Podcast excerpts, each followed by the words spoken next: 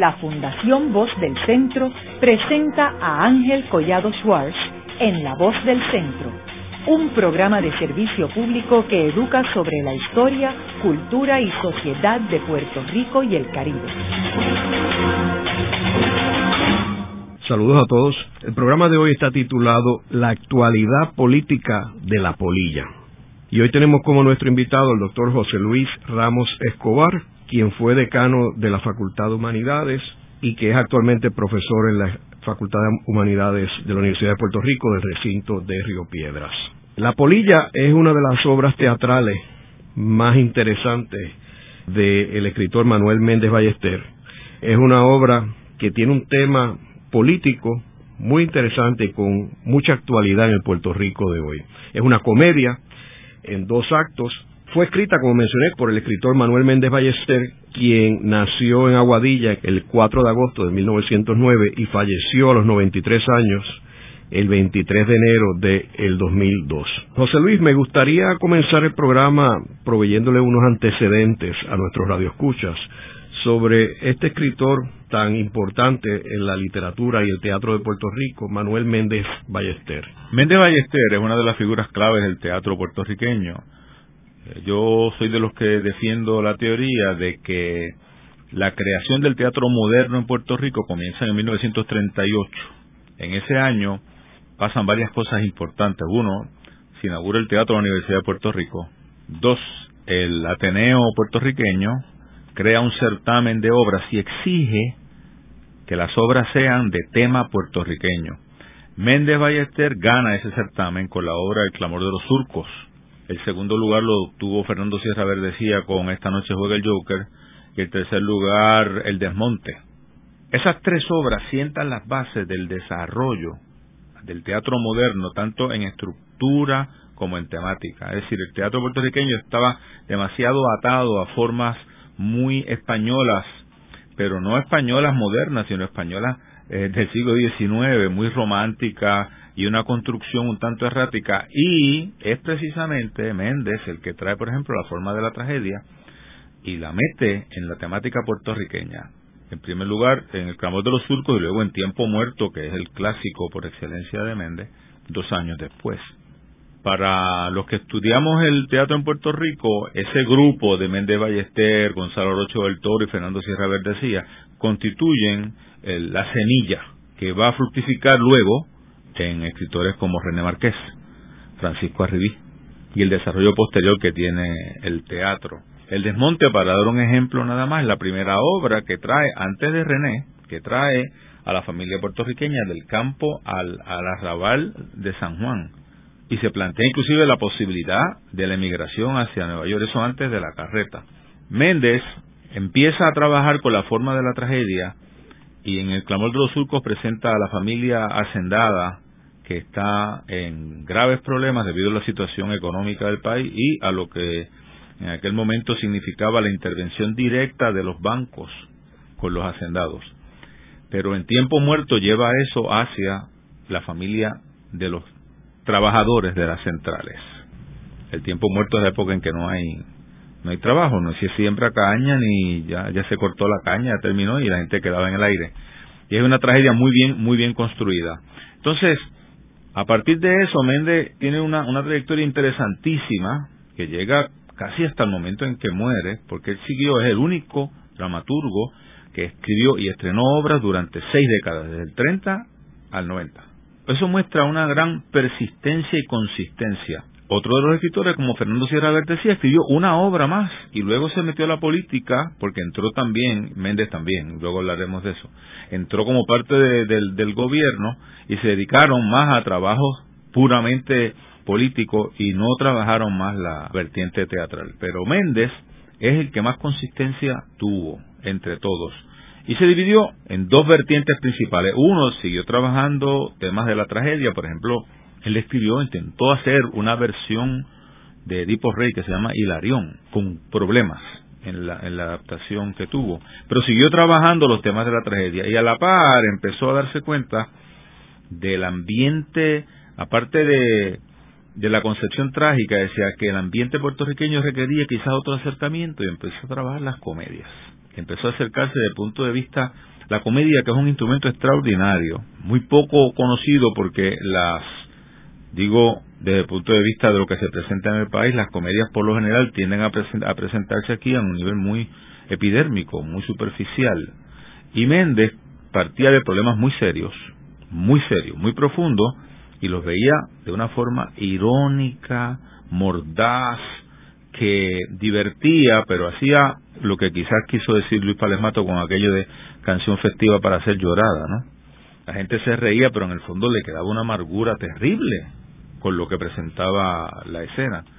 Así que es una figura clave para mí de, de los creadores del teatro moderno en Puerto Rico, que eso culmina con los festivales de teatro que comienzan, luego que se crea el Instituto de Cultura, se crean los festivales de teatro puertorriqueños, y durante esas décadas él estuvo estrenando en los festivales puertorriqueños, cuando los festivales puertorriqueños tenían esa contundencia, ese hecho efervescente de, de que se conmovía el país con las obras que se presentaban allí. Y somos testigos algunos de lo que pasó en, sé yo, cuando se montó Los Soles Truncos de René Marqués, que el público hizo subir al escenario al autor, eso ya no ocurre. Los autores hemos sido relegados un poco al, a la trastienda. Ahora lo más importante son los actores y los directores. pues esa es la figura de Méndez así, a grandes rasgos. Me parece que es un escritor extraordinario. También intentó la novela con Isla Herrera y escribió unos cuatro cuentos de horror. Pero su fuerte siempre fue el teatro. Y entiendo que él fue eh, autodidacta, ¿verdad? O sea, no estudió literatura y, este y que también él trabajó en los negocios como René Marqués eh, en sus inicios, ¿correcto? Sí, pero además él tuvo una una formación indirecta y es que eh, Méndez fue parte de un grupo que en la mediados de los 30 en la Universidad de Puerto Rico se vinieron mediante unos proyectos federales, unos cursos se llamaban Education for Workers y ahí incluyeron el teatro como forma de representación. Yo llegué a entrevistar a Méndez sobre este tema y me, decía que las obras que, que ellos montaban eran obras que venían de Estados Unidos, que se habían trabajado allá por los sindicatos, etcétera, que entonces se transformaban en, se acercaban a la, a la realidad puertorriqueña y que él trabajaba en adaptaciones. Eso nunca se ha, se ha documentado bien porque las obras no existen.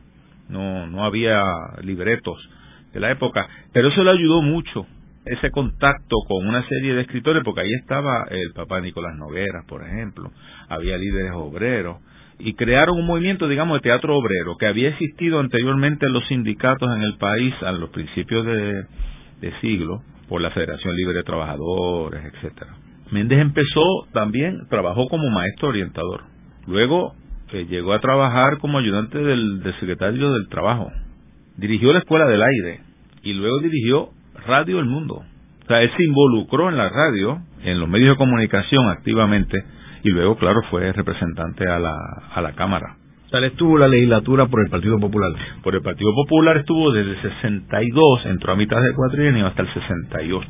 De ahí sale parte de la experiencia que él va a reflejar en la polilla y él, él lo dijo en una entrevista, te puedo leer lo que, lo que dijo. Yo estoy dirigiendo actualmente una, una tesis doctoral sobre las comedias de, de Méndez Ballester con una compañera profesora de, de Macao, Amarilis García, y esta cita la tengo gracias a ella, fue una entrevista que le hicieron y Méndez dice, mi experiencia legislativa me ayudó a enriquecer mis conocimientos en el sinuoso laberinto de la política puertorriqueña y su cañamazo de conexiones con Washington.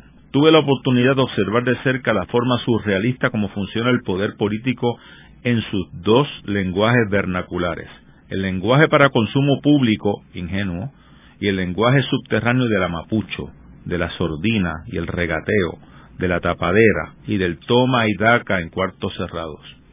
De ahí sale la polilla, él tiene un conocimiento directo de ese tipo de comportamiento. Antes de entrar a la polilla, eh, José Luis, me gustaría que hablaras un poco sobre los temas que él cubría en las otras obras. Eh, hablamos de Tiempo Muerto, que es cuando la caña no se cultiva, pero también hablaste de Isla Herrera y, hay otra, la de Don Goyito. Él centró su vista en la sociedad puertorriqueña, aunque tiene par de obras que, están situadas en un ámbito, digamos, menos específico y más abstracto, sobre todo el milagro, de temas más universales. Pero sus temas tenían que ver mucho con posible integración cultural de Puerto Rico a, la cultura dominante norteamericana. Su preocupación, eso está en Bienvenido Don Goyito de una manera clara, ¿no? El libro que intentan modernizar y, que aprenda inglés a la fuerza y que se enfrente a, la realidad con una ropa más adecuada y que vaya de acuerdo a la moda, etcétera. También y de avanzada, entiendo yo, una obra como Arriba a las mujeres cuando defiende la igualdad entre hombre y mujer mediante un matrimonio que supuestamente va a recibir un premio por el no no es cierto todo el premio es falso pero ellos descubren que ellos dos han sido infieles y se lo confiesan pero al final deciden quedarse juntos ella le dice si tú me tratas como igual ese reconocimiento porque durante la obra arriba las mujeres divertidísimo una comedia exquisita se plantea la disyuntiva que tienen hombres y mujeres dice un hombre puede tener muchos amantes y es reconocido como un varón. Una mujer no puede tener amante porque entonces es una prostituta, etcétera. Y al final ambos que han sido infieles aceptan, a pesar de la infidelidad, continuar juntos. Entonces hay una posición muy progresista de Méndez al respecto, ¿no? De darle a las mujeres ese peso eh, en la sociedad que, que, que se merecen ser tratadas como igual. Las mujeres son fuertes en la obra de Méndez, como en la polilla precisamente. Eh, los Cocorocos, por ejemplo, es una sátira mordaz y feroz sobre la política, porque todos los personajes son payasos. Es divertidísima, aunque creo que se ha montado, las veces que he visto los montajes han, tendido mucho hacia el montaje eh, exagerado, extremadamente exagerado, y el, la técnica del payaso, que hoy no sé por qué en el ámbito teatral se llama clown, pero eso todo el mundo habla de técnica del clown la técnica del payaso no es necesariamente la, la hipérbole, la exageración todo el tiempo, porque ese tipo de discurso cansa. Tiene que modularse. Y como es tan exagerado lo que están diciendo, no hay que hacerlo exagerado. Hay que jugar con técnicas circenses eh, diferentes. Así que Méndez tenía una visión muy amplia de lo que era Puerto Rico, muy crítica, muy profundamente crítica, inclusive la de su propio partido político y del gobierno de, con Muñoz tuvo unas distancias eh, fuertes, sobre todo cuando el rompimiento con Roberto Sánchez Vilella, que entonces Méndez decide no seguir como representante de la Cámara y se aísla, ¿no? No, no, no sigue activo en la política. Decide que su contribución va a ser más en el ámbito cultural, que en el ámbito político propiamente. Y a mí me, me gustan mucho las obras de, de Méndez porque además es un escritor muy cuidadoso. Quiero decir, él conocía la estructura del teatro. Él sabe que una obra parte de una situación de balance, que se rompe el balance por la intervención de un elemento que se llama un detonante, que eso lo vemos en la polilla claramente, y sabe construir la peripecia para llegar al final que reconcilie. Lo que pasa es que en las comedias la reconciliación es aparente y dolorosa por las consecuencias que tiene. Tenía conciencia de la construcción de la obra, no era, se ha puesto muy de moda ahora esta cuestión de dejar fluir la inspiración, no, no, no, no. Aquí hay unas formas de escribir teatro, no cualquier cosa que tú pienses y que le pongas diálogo. Bueno, tú sabes muy bien que hay diálogos filosóficos que son irrepresentables. ¿No? El que usar diálogo no significa que ya eso es una, una obra de teatro, ni, mucho menos. Y me parece que hay unas tendencias contemporáneas que tienden mucho a, a, déjate llevar por la intuición. Y yo soy de los que creo que la intuición tiene que ir, debe funcionar, pero debe ir en virtud de las técnicas y de las estructuras. La estructura tú la puedes modificar, cambiar, alterar, pero tiene que haber una estructura. Y Méndez era, en ese sentido, dominaba muy bien la construcción de las obras. Entrando ya en la polilla, José Luis, háblanos sobre eh, la trama de la polilla. Esta obra que se estrenó en el 1980 en el 17 Festival de Teatro eh, puertorriqueño presenta la corrupción a todos los niveles de, de, la política en Puerto Rico. Parte de una situación de un pueblo, él le llama San José, para no ponerle un nombre real en Puerto Rico, el alcalde y, toda la estructura municipal que funciona con fondos federales. Parte de su presupuesto, como todos los municipios en Puerto Rico, tiene fondos federales. Y viene el inspector federal a corroborar cómo se están utilizando los fondos. Si hay o no un uso adecuado de acuerdo a la finalidad establecida, si hay una verificación de los gastos. ¿Qué sucede? Que desde el principio hay algo extraño porque cuando empieza la, obra, el alcalde con la, con la pierna subida sobre el escritorio está leyendo el periódico mientras sus ayudantes están jugando dominó en una esquina y uno sabe dice aquí hay algo extraño y es, es una alcaldía muy particular porque la gente por ejemplo no iba a trabajar por las tardes se quedaban en la casa o se iban a de fiesta por diferentes lugares la llamada que viene, que viene evidentemente de Fortaleza, porque dice, está llamando a la oficina del gobernador para decir que, que viene el inspector, lo sorprendente es que el inspector ya llegó y lleva dos días en el pueblo y nadie lo sabe. Por tanto, parecería que la investigación que viene es muy profunda porque el, el inspector viene de antemano sin que sin anuncio para para poder percatarse de cuál es la realidad. Pero la corrupción que hay en el gobierno municipal, que recuerda muchas de las situaciones en Puerto Rico, por ejemplo, el de obras públicas, pues había que comprar tantas toneladas de piedra, pues se compraba, se decía que se compraban dos, pero se realmente compraban, llegaban 500 libras, 500 libras de, de piedra, y el resto se los quedaba el constructor y se dividía con el que dirigía obras públicas. Se dice además que el de salud, por ejemplo, compraba cupones. En esa época estaban los cupones de alimentos, si tú recuerdas. Y entonces compraba cupones y se los compraba más barato a la gente y se iba enriqueciendo con eso. El de educación tenía un acuerdo con gente en la capital para para que enviaran unos materiales que y era de otra de otra calidad y se quedaba con la mitad del dinero. Es decir, hay una corrupción en cada una de las instrumentalidades de gobierno en el municipio que como la polilla carcome, carcome la ciudad, carcome el, el, lo que es la función que debe tener un, gobierno y, sobre todo el, el carácter, no hay carácter, porque aquí todo el mundo está, ¿cómo yo puedo aprovecharme de esto?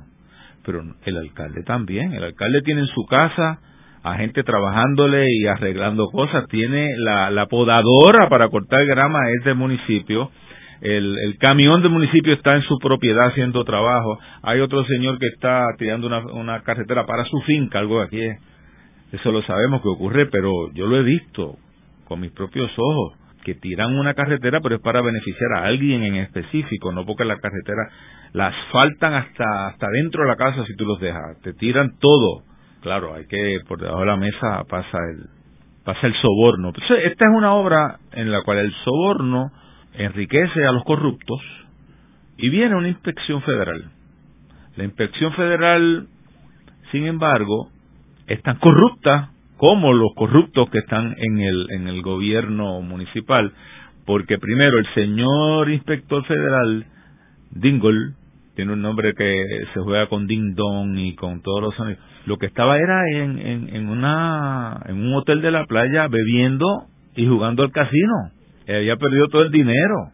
Y luego él se entera de toda la corrupción que hay y cada vez que llegaba uno de los de los funcionarios que él lo, lo confrontaba con, con la evidencia que tenía, decía, pero esto se puede arreglar, usted se robó tanto, si usted nos trae cinco mil en efectivo, en efectivo, no no cheque, dijo, tengo un cheque, no, no, cheque no, en efectivo, esto es una especie de multa que le estamos poniendo, y era para cogerlo él era para apoderarse él. Entonces él fue extorsionando a cada uno de los funcionarios municipales a compartir con él el robo que estaban haciendo de, los de los bienes municipales. Pero el personaje femenino que te dije que tiene la eh, Maruja se llama la importancia Maruja me pareció un nombre interesantísimo por la película Maruja tiene algún eco de, de aquella de aquella película de los 50 Maruja, la esposa del alcalde, es una muy, astuta, muy libre pensadora y muy libre en sus acciones.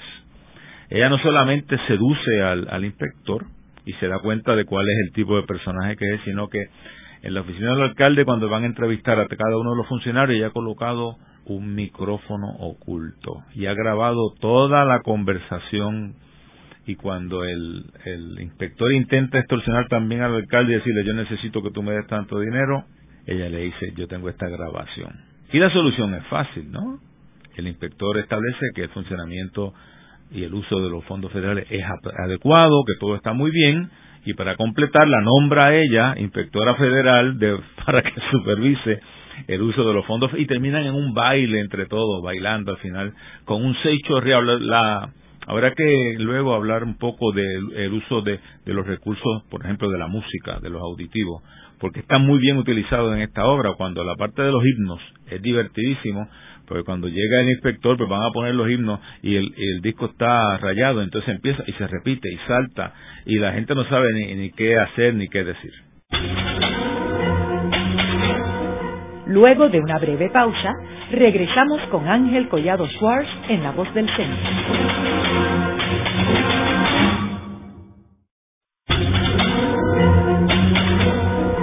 Están escuchando a Ángel Collado Schwartz en La Voz del Centro. Ahora pueden accesar a toda hora y desde cualquier lugar la colección completa de un centenar de programas transmitidos por La Voz del Centro mediante nuestro portal www.vozdelcentro.org. Continuamos con el programa de hoy titulado La actualidad política de la polilla. Hoy con nuestro invitado, el doctor José Luis Ramos Escobar, quien fue decano de la Facultad de Humanidades de la Universidad de Puerto Rico del recinto de Río Piedras y actualmente profesor en dicha facultad. En el segmento anterior estuvimos hablando de que la obra La Polilla, escrita por Manuel Méndez Ballester, fue estrenada en 1980 y que es una sátira, una comedia sobre la política en Puerto Rico y la corrupción, basado en la experiencia del propio autor cuando estuvo en la Cámara de Representantes de Puerto Rico. En el segmento anterior estuvimos hablando sobre eh, la trama de, la obra y a mí me pareció interesante, eh, José Luis, que cuando comienza la obra que tú estabas hablando, que llega la llamada de la fortaleza mientras él está leyendo el, el periódico y los empleados este, están eh, jugando dominó, que él llama a la esposa Maruja y le dice, le empieza rápido a decir que cuando se entera la noticia que está el inspector, que vaya a la casa a recoger las cosas, el vacuum cleaner, y este el empleado y o sea que él sabía que estaba haciendo algo ilegal. Claro claro. Hay una visión a través de, de, la obra que todos los funcionarios repiten que el problema no es robar ni aceptar soborno el problema es hacerlo bien para que no se den cuenta para que no te cojan entonces por eso él manda a ocultar la evidencia para que no lo cojan y yo creo que esa esa mentalidad todavía perdura en este país que la gente dice, lo importante es que no te cojan. Eso lo dijo uno de los representantes que tuvo que abandonar la legislatura hace poco. Dijo, es que todo el mundo roba, que hay que saber cómo hacerlo. Y uno oyendo el caso de la polilla se recuerda a algunos de los alcaldes que están presos o están eh, acusados actualmente, en parte por, por violaciones federales. Claro, eh, O sea que se repite, o sea, en 1980 vemos vemos que eh, prácticamente 32 años después estamos en el mismo lugar que cuando Méndez Ballester escribió esta obra. Sin duda, y uno de los elementos que, que me llamó mucho la atención de esta obra es que el funcionario federal, el que viene de Estados Unidos, aparte de tener todos los prejuicios del mundo, él dice que Puerto Rico es, llama a la mamá y le dice, este lugar es very nice, pero es que hay, pero el problema es que hay muchos puertorriqueños y mucha basura, dice a continuación. Muchos puertorriqueños y mucha basura. Pero además es un individuo corrupto Habría que ver, creo que hay varios casos, voy a pensar en, en el milagro y no en los santos, en los cuales en Puerto Rico, personas que vienen a, inspeccionar o acreditar, digamos, algunas instituciones o reciben unas prebendas que hace que el trabajo resulte en una aprobación cuando en realidad no corresponde o te ofrezco un empleo de asesor en el futuro. No hay que irse tan lejos. La primera inspección que tuvo la Universidad de Puerto Rico en los 40, la persona que dirigió esa inspección luego fue empleado, fue asesor de Jaime Benítez de la universidad. y la aprobación se hizo. Eh, entonces, eso sigue pasando, quiero decir. O sea, cuando aquí existe esa visión, dice, no, pero si vienen los federales, eso sí que es en serio, porque, ¿sabes? Esos son federales. No, no, hay corrupción también a nivel federal, en diferentes niveles, ¿no? Cierto que ahora hay más contrapesos y que es más corroborable el tipo de, evaluación que se hace, pero de que se sobornan empleados, se sobornan, inspectores se sobornan. Y eso me parece que Méndez en los 80, él, él dice que los conoce, por eso él hablaba que él conocía esos senderos sinuosos también de las esferas federales, no solamente de las locales en Puerto Rico, porque la gente piensa que en Puerto Rico es como un lugar único en el mundo con el nivel de corrupción que hay. Esto existe a lo largo y ancho del mundo. Es increíble la corrupción, por ejemplo, en España en este momento que se ha descubierto a nivel de alcaldes. Hay alcaldes que están presos en España también, el que, era de Marbella, ¿no? Y la cantidad de dinero que cogió de los desarrolladores y cómo entregó tierra que no podía entregar. Entonces, en el en Rusia, la corrupción en Rusia es a un nivel increíble, pero increíble. Allí nada existe si no es a base del pasar por debajo de la mesa. En América Latina también. No hay duda de que desde elementos de la policía, yo recuerdo haber estado, por ejemplo, en la República Dominicana, en un festival, y entonces decidimos ir a la playa y uno de los muchachos nos dijo, vamos, vamos para, yo lo llevo en mi carro, y la policía nos detuvo y le preguntó a él, y él dice, mira, este carro me lo prestaron, yo no tengo la, la licencia. Ah, no, pues entonces, ¿y cómo yo paso el fin de semana? Dijo el guardia. Y hubo que darle dinero si a ese nivel existe, que es un nivel primario, ¿no? Existe, y en películas se ha visto también, pero lo que quiero decir es que no es, aquí hay la corrupción un problema muy serio, sin duda, pero una corrupción moral profunda que abarca, qué sé yo, el quehacer humano en este momento, pero en Puerto Rico pues tenemos la responsabilidad de enfrentarlo y tratar de, vamos a ver cómo logramos meter dentro de la de, de nuestra nuestro carácter, meter algo que mate a la polilla, porque la polilla nos está pudriendo por dentro. Es curioso que cuando él estrena esta obra en 1980, tenemos que recordar que en ese momento el Partido Nuevo Progresista controlaba el escenario político en Puerto Rico. O sea, Carlos Romero Barceló era el gobernador y el Partido Popular acababa de tener una, una derrota este, aplastante en el 1976 cuando pierde la legislatura, pierde la gobernación y pierde la mayoría de las alcaldías en Puerto Rico. De hecho, la alcaldía más grande, la única alcaldía grande que tenía el Partido Popular era la de Mayagüez, porque había perdido San Juan, Carolina, Bayamón, había perdido Caguas. En Mayagüez, Benjamín Cole. Benjamín Cole. El municipio más cercano a la zona metropolitana que tenía el Partido Popular en aquel tiempo era el pueblo de Dorado con Lopechar. Eh, todo lo demás, Trujillo Alto, todo era del Partido Nuevo Progresista. Así que, así que en ese ambiente, ambiente que recordemos dos años antes había surgido el Cerro Maravilla, los asesinatos, o sea que había un poder absoluto del Partido Nuevo Progresista y él saca, Méndez Ballester, esta obra en la cual implica a los federales en esto, de que los federales también son corruptos. A mí me está también interesante el tema que tú mencionaste ahorita de la moral porque este señor era, era inmoral, porque no solamente era corrupto, era una persona que se acababa de divorciar y que la mujer le había sido infiel. Y entonces se encuentra con Maruja, cuya moral no era muy honorable, que digamos. No, ella no tenía escrúpulos. Para lograr los fines, aquí en la obra se demuestra esa conducta humana que, que lo importante es lograr el fin, no importa los medios que tú utilices. Ella sedujo al, inspector federal. El acto termina cuando ella empieza a quitarse la ropa y él está en el cuarto. Abiertamente, ¿no? No, no hay... Pero ella no tenía ni siquiera un dejo de vergüenza en ese momento. Pensaba que era lo correcto, lo que tenía que hacer para apoderarse del, de la voluntad del inspector. Entonces, el sexo también se ve como una forma de intercambio en la obra. Una forma de intercambio que ya se sabía porque había, había problemas en el pueblo de que si el alcalde se subía a una verja y desde allí velaba a la esposa del boticario y entonces eh, y que se masturbaba encima de la verja una, cuestión terrible de esa vida pueblerina pequeña no importa el partido político aclaremos esto ha, ha habido corrupción en los municipios de todos los gobiernos de todos los de todas las ideologías y han estado presos, se le ha podido señalar.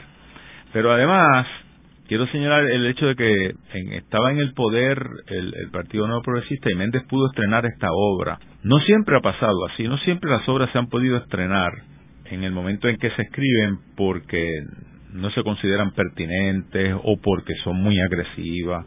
Yo soy de los que defiendo la, la postura de que independientemente de quien ostente el poder, tiene que reconocer la creatividad y el trabajo de los escritores, de los artistas, y no discriminar por su ideología. Me parece que eso es fundamental. En el Instituto de Cultura, con toda la labor extraordinaria que yo les reconozco, también ha habido censura. La ha habido históricamente. O sea, a Gerard Paul Marín no le dejaron montar cuando inicia Honesta. Y la muerte no entrar en Palacio de René Marqués no estrenó en Puerto Rico hasta hace muy poco tiempo, hace, te estoy hablando de hace uno o dos años. No estrenó porque el Instituto de Cultura dijo que no, porque la figura de Muñoz era la que estaba siendo criticada en, esa obra extraordinaria de, René Marqués. Y cuando inicia Honesta tampoco fue, fue aceptada.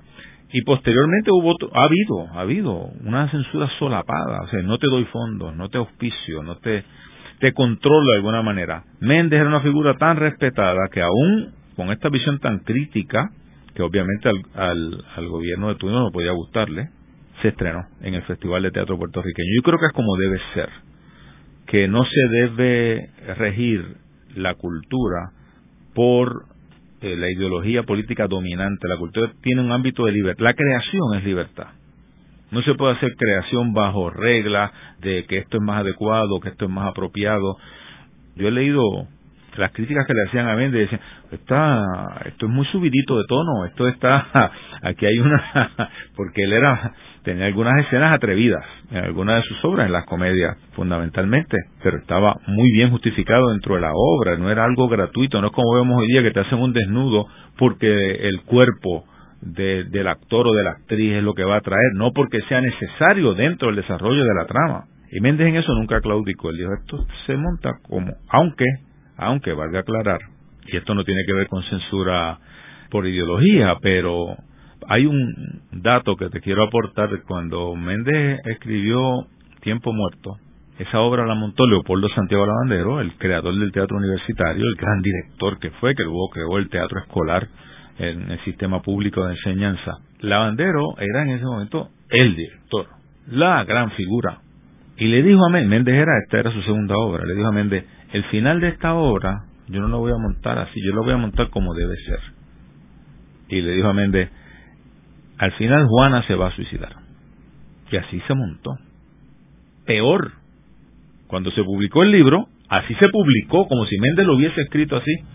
En 1988 la obra se remontó, esta vez bajo los pisos del Centro de Bellas Artes, era para un, aniversario del Centro de Bellas Artes, y Méndez dijo, no, ahora se monta como yo le escribí ella se queda viva y al final lo que hay es un grito de dolor y esa es la gran tragedia, que se quede viva. La muerte no era la salida, pero se le impuso el director y esto a veces parte de las dictaduras dentro del sistema teatral. ¿Quién tiene el control de lo que se representa? ¿Quién decide qué? Y hay directores dictadores, sin duda. No es un sistema muy democrático, no siempre. Hay, hay actividades más de colaboración, obras montajes que responden a otra visión, pero ha habido problemas con algunos directores. Mencionabas ahorita, José Luis, de el uso de la música. Sí. Que es algo que René Marqués utiliza muchísimo también en algunas obras. Porque eh, están, esto, por eso digo de, que la modernidad llega a Puerto Rico a partir del 38 con Méndez y culmina con, con René, con Arribí, etcétera, porque están muy conscientes de los elementos teatrales. No es la palabra solamente, sino que todos los elementos auditivos están especificados en el texto que acompaña, porque está el texto dialogado, pero están las acotaciones. Y en las acotaciones hay ese discurso alterno que te dicen qué es lo que hay que poner. Muy interesante porque en Bienvenido Don Goyito la música evidentemente juega la, el, el papel de transculturación es decir, quieren que él aprenda la música en inglés, que le guste ese tipo de música, y cuando él decide al final, don Goyito, irse de vuelta al campo, se escucha un seis chorreado, etcétera. En esta obra, en La Polilla, Méndez hace algo mucho más interesante, y es que utilice el secho real, pero como parte de la enajenación. Cuando todos celebran, todos están celebrando al final que triunfó, realmente triunfó la corrupción y triunfó el soborno y se escucha un secho real. Entonces quiere decir que no identifiquemos la música siempre con el elemento afectivo nacional, porque puede ser utilizada también como vehículo de enajenación para celebrar lo que no se puede celebrar. Y esa, ese final me parece fundamental, muy interesante. Claro, y hablamos además ya de los himnos, ¿no? Cuando los himnos se tropiezan, empieza uno y termina otro, que es divertidísimo también. No, y que están rayados los discos. Los discos están rayados, que es un elemento evidentemente que tiene una significación adicional. Cuando están rayados es algo que ya se ha usado tanto que ya debería dejar de usarse. Es lo que más o menos está diciendo cómo se usan. Entonces, quizás en este momento sea el, el más apropiado para referirnos a lo que hace Méndez con la situación política de la época, que evidentemente es la situación política actual. Esto no ha variado mucho, no ha variado mucho. Te leo un pedazo para, para que veas cómo él describe la situación política en Puerto Rico, porque el inspector le dice que, que, que quiere saber cómo es la situación política en el pueblo, y él le dice, el alcalde dice, la situación política en este pueblo es la misma que en todo Puerto Rico. Hay dos partidos grandes, principales. El partido A, que quiere la unión permanente con Estados Unidos, mientras que el partido B quiere la asociación permanente. Y el inspector le dice, y no es lo mismo estar unidos que estar asociados a los Estados Unidos. What's the fucking difference? Es lo mismo. Él le dice, no, no, no, señor, porque una cosa es estar asociado permanentemente sin estar unido y otra cosa muy distinta es estar unido permanentemente sin estar asociado. Y el, inspector le dice, wait a moment, déjeme ver si yo entiendo esa jerigonza. Dice usted que el partido A y el partido B quieren permanecer bajo el paraguas americano. You know, under the same umbrella. Y dice, y el alcalde dice, sí, pero el partido A quiere la unión con los norteamericanos mediante la integración. Y el inspector dice, ¿y el B? Dice, el B quiere la asociación, pero sin la integración. Dice, ese no es el partido A. dice, no, no, ese es el B. Que como usted recordará, el partido A quiere la integración, o sea, la unión por la vía permanente, mientras que el B quiere la asociación por la vía permanente. Dice, los dos por la vía permanente. Y eso no, dice, sí es, pero por caminos diferentes. Dice, pero si van por la misma vía. ¿Cómo poder ir por caminos diferentes? I don't understand. Dice, porque el partido B quiere la asociación por la vía permanente, pero mediante la abolición. Y él le dice, ¿abolición? Y da un puño en la mesa y dice, ¿de qué abolición estás hablando? dice, de la abolición de la integración dentro de la Unión. ¿Entiende usted? Dice, no entiendo. Y ahí saca una, una palabrota. Es la indefinición, la indefinición contradictoria de la visión sobre el estatus que, que se mantiene todavía. Eso de, de asociación, lo permanente se ha utilizado mucho en la política puertorriqueña. Es decir, que cuando sabemos que desde los griegos uno no se baña dos veces en el mismo río, el mundo es cambio constante, nada es permanente. ¿Cómo plantear algo que sea permanente y definitorio de lo que es la esencia del ser puertorriqueño? Nosotros mismos vamos cambiando. El Puerto Rico de hoy, lo que pasa es que hay estructuras caducas, sobre todo las estructuras políticas, han ido caducando en, grandes en grandes situaciones del país que espero que según evolucionemos vaya ampliando las perspectivas y, y, rompiendo con, con la visión de como a los caballos que le ponen aquí la gringola que le ponen para que vean solamente eh, por dónde tienen que correr. Ese tipo de visión hay que romperla hay que abrir posibilidades que sería romper con esa visión del A y el B porque el A y el B quizás sean A y B B y A y en teatro la figura primordial no es el binomio sino el triángulo es a través de lo cual se construye la escena con triángulos. Sobre todo se mueven en escena con triángulos. Así que haría falta otra visión mucho más amplia que, que incluya pues a los sectores que tradicionalmente no han participado. Lo interesante de esta obra, si, te, si como sé que te has dado cuenta, es que estos son funcionarios y son inspectores federales y alcaldes, no salen los trabajadores. En la obra no salen. Méndez no los ridiculiza no se burla de ellos, porque ellos son los que sufren esa, esa corrupción.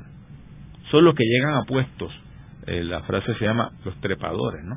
Los que llegan a puestos porque hay un sueldo o porque me voy a permitir tener acceso a unos fondos, aunque no sea de sueldo, que me van a permitir una vida más relajada o comprarme el bote para ponerlo en la marina de Fajardo, etcétera. Yo creo que esa descripción que hace Méndez Ballester es muy atinada en términos de la confusión de espíritu que hay aquí en términos de lo que es el partido A, partido B. Él lo menciona partido A, partido B, pero tiene que ver con el estatus de Puerto Rico. Claro, eh, Yo creo que es muy atinado el comentario de él. Debería montarse nuevamente. Debería montarse la obra porque mantiene una actualidad extraordinaria. Extraordinaria. La gente reconocería muchos muchos incidentes de la vida cotidiana en Puerto Rico reflejados en la obra y va a ponerle nombre, ¿no? Puede decir, mira, ese el alcalde tal fue el que hizo eso, o que había que tirar una carretera y en vez de tirarle dos capas de brea como estaba en el contrato, tira una y la otra se ahorra y se la coge, se la dividen entre el constructor y el alcalde. Es, es increíble toda la participación en la corrupción que tienen los diferentes niveles de la administración municipal. Luego de la pausa, continuamos con Ángel Collado Schwartz en La Voz del Centro.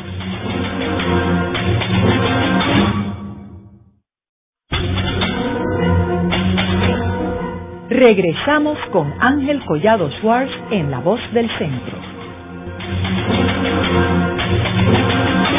Continuamos con el programa de hoy titulado La actualidad política de la polilla. Hoy con nuestro invitado, el doctor José Luis Ramos Escobar, quien fue decano de la Facultad de Humanidades de la Universidad de Puerto Rico del recinto de Río Piedras y actualmente profesor en dicha facultad. José Luis, uno de los personajes fascinantes de esta hora, La Polilla, es el auditor, que es el hombre que trabaja para el alcalde, que se supone que esté supervisando que no haya corrupción, sin embargo, él es parte de esa misma corrupción y que el inspector trata de comprar para que se convierta en una especie de chota contra el alcalde. Háblanos sobre este personaje, el auditor. Él es una especie de contralor, el nombre lo dice, ¿no? Él, audita las cuentas, él sabe que lo que está ocurriendo y él conoce perfecto, o sea, ha hecho su trabajo bien en términos de investigar qué se está haciendo con el dinero, pero sabe que todo el mundo está robando y después que él se beneficie, aquí paz en el cielo gloria. No dice nada, ni siquiera el alcalde le había dicho. Dice, pero lo sabe todo el mundo. Cuando discuten todos los, actos de corrupción que hay, el, alcalde le dice, pero ¿cómo yo no sabía esto? Y dice, bueno, será el único, porque aquí lo sabe todo el mundo. Y dice, ¿sabe cómo le dicen al municipio? Dice, la cueva de Alibaba y de los 40 ladrones, que todavía se dice hoy día. Esa, esa frase de Alibaba y los 40 ladrones. Entonces, el auditor que maneja evidentemente toda la, maquinaria del funcionamiento del municipio, se vende. El, el, inspector federal lo logra que le diga quiénes son todos los, a cambio de que no tenga que pagar nada. De que no tenga que pagar nada. Es interesante cómo este señor, que además es un alcohólico, porque a las 12 del mediodía inclusive llega borracho al, a, la, a la entrevista, eso para el actor, ¿no? Tiene que que desarrollar ese personaje gracioso del borrachito, aunque en esta obra todos están prácticamente borrachos todo el tiempo, porque bebe mucho el inspector federal, pero el propio alcalde se toma un trago en, escena y dice, yo, yo juré que no iba a tomar nada mientras durara la inspección, pero y se toma el trago de, de whisky. El vehículo, si no está el auditor, la obra no funciona. Por eso te digo que ese personaje es clave, porque es el que abre ¿ah? la caja de Pandora para decir todo lo que está corrupto y todo lo que está podrido. Sin él, el alcalde no funcionaría porque él no, aunque el alcalde es corrupto, no conoce todo lo que hacen los demás, lo cual establece cuánto conocimiento real tienen del funcionamiento municipal los alcaldes, cuánto dominan ¿ah? la estructura como para saber qué está haciendo cada cual. Digo, hay un nivel de autonomía. Me parece que quizás podríamos hablar también de los municipios autónomos cuando hablamos de que, fue una, una propuesta y la desarrolló Hernández Colón hace bastante tiempo y que ya hay varios municipios que son autónomos, porque es donde realmente están los problemas y donde se podía trabajar más directamente con las situaciones, pero requería que personajes como este auditor fueran honestos y que ayuden, porque por eso es que ha habido tanto alcalde acusado después también, porque tienen una mayor laxitud ahora en el manejo de las situaciones, tienen mayor autonomía y la autonomía mal entendida puede entenderse como área de libertinaje para tomar las decisiones que sean. Así que habría como que es de pensar ese tipo de, supervisión que se hace del quehacer diario, del funcionamiento, de las subastas, porque lo de las subastas está aquí también planteado, ¿no? En las subastas siempre te dicen, el que menos cotizó es fulano o tal empresa. Y tú dices, ah, qué bueno, pero, oye, lo llamaron antes y le dijeron, mira, la más bajita es esta, tú tiras por debajo de esa. O pones tanto y yo te voy, la voy a dar independientemente que sea más alta, porque lo otro lo, lo, dividimos las juntas de subasta hay que supervisarlas. O sea, es un lugar donde más fácil es. Y sin embargo existen, existen, Ángel, tú conoces muy bien, toda una serie de reglamentos en el país que si se siguieran al pie de la letra, mira, para uno pertenecer a una junta en Puerto Rico, que se va, la, ponte a la Junta de, de Bellas Artes, tienes que hacer un informe firmado por un auditor o por un por un especialista que diga qué cuadros tú tienes, qué tipo de nevera tú tienes, y eso cuesta hacerlo, tú para dar un servicio voluntario, porque no vas a cobrar nada, como 1.500 dólares. Y cuando tú terminas, esa misma persona tiene que ir a certificar que tú no cambiaste la nevera, que no tienes otro cuadro. Oye, que a lo mejor lo pudiste haber comprado, lo tienes. Entonces, eso, eso para el servicio público no se aplica uniformemente para el quehacer en los municipios. Por figuras como esta del, del auditor, que insisto, es el personaje si la situación se desbalanceó con la llamada de la oficina del gobernador para decir que venía el inspector, la trama progresa gracias al auditor porque es el que va a confesar toda la corrupción que hay allí y que va a propiciar entonces que el inspector en el segundo acto entreviste a cada uno de los funcionarios municipales y los confronte con la evidencia que le ha dado el auditor. Así que es la figura que propicia el desarrollo de la trama. En ese, en ese sentido es clave para, para la obra. Y en términos de otros personajes que surgen en el segundo acto como Jacinta y Panchito, que son personajes independientes que no trabajan para el alcalde directamente y son enemigos del alcalde. Es cierto, representan unas instituciones privadas, por ejemplo, la, la Unión de Comerciantes la representa Panchito y doña Jacinta presenta las Hijas de la Democracia, son instituciones, ya Méndez había utilizado la burla de las instituciones, lo hizo sobre todo en, en Arriba las Mujeres, lo hizo sobre todo porque las que iban a dar el premio a la familia ejemplar del pueblo, pues es una agrupación basada en unos criterios de, de posición social, de clase y de raza. Porque no hay que olvidar que en, la, en esta obra también, en La Polilla, las hijas de la, de la democracia no tienen miembros que sean de la raza negra, inclusive dice, no, pero, pero, no tenemos, pero estamos considerando a una, a una negrita, pero esa tiene, tiene riqueza. es una burla que hace Méndez de cómo las instituciones en Puerto Rico durante mucho tiempo fueron clubes extremadamente cerrados basados a veces en unas posiciones de discrimen hacia otros grupos sociales. Yo recuerdo en Ponce, yo me crié en Ponce, lo que era el club deportivo de Ponce era, ah, yo, jamás entré al club deportivo, nunca, ni pensarlo, porque eso estaba señalado así claramente para una para unos grupos específicos y aquí tanto el de la Unión de Comerciantes como la de las hijas de la democracia son en contra del gobierno mientras le convenga porque cuando nombran a Maruja inspectora federal para ver los fondos que van a venir en el futuro, ellos se la abrazan y se besan con ella, etcétera.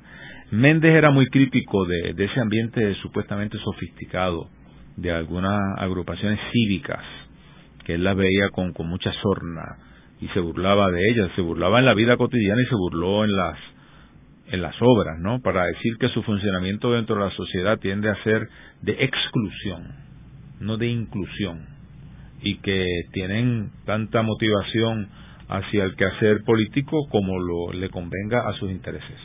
Y vemos también cómo eh, al final ellas claudican la enemistad que tenían con el alcalde y Maruja, una vez Maruja es promovida a inspectora federal. ¿Por qué les conviene?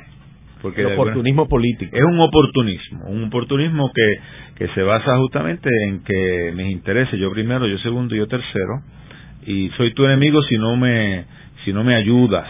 O sea, grandes enemistades se han creado así cuando la gente espera que un alcalde haga tal cosa o tú tienes un contrato y no te lo renuevan. Entonces te vas con el opositor inmediatamente y lo señalas, no, porque este alcalde es muy corrupto y hay ejemplos a granel que se podrían citar de la vida contemporánea que están basados en ese tipo de enemistad, no es una enemistad real por principios ideológicos, sino una enemistad de conveniencia porque no me favoreces a mis intereses.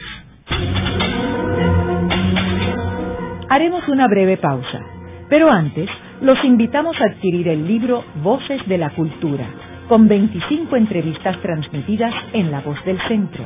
Procúrelo en su librería favorita o en nuestro portal.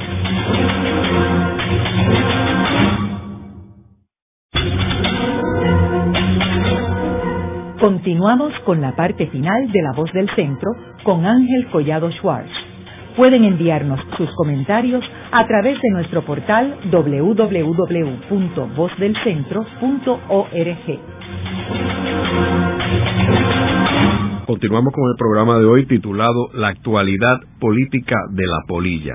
Hoy con nuestro invitado, el doctor José Luis Ramos Escobar, quien fue decano de la Facultad de Humanidades de la Universidad de Puerto Rico del recinto de Río Piedras y actualmente profesor en dicha facultad. Eh, José Luis, ¿por qué Méndez Ballester escoge escribir comedias?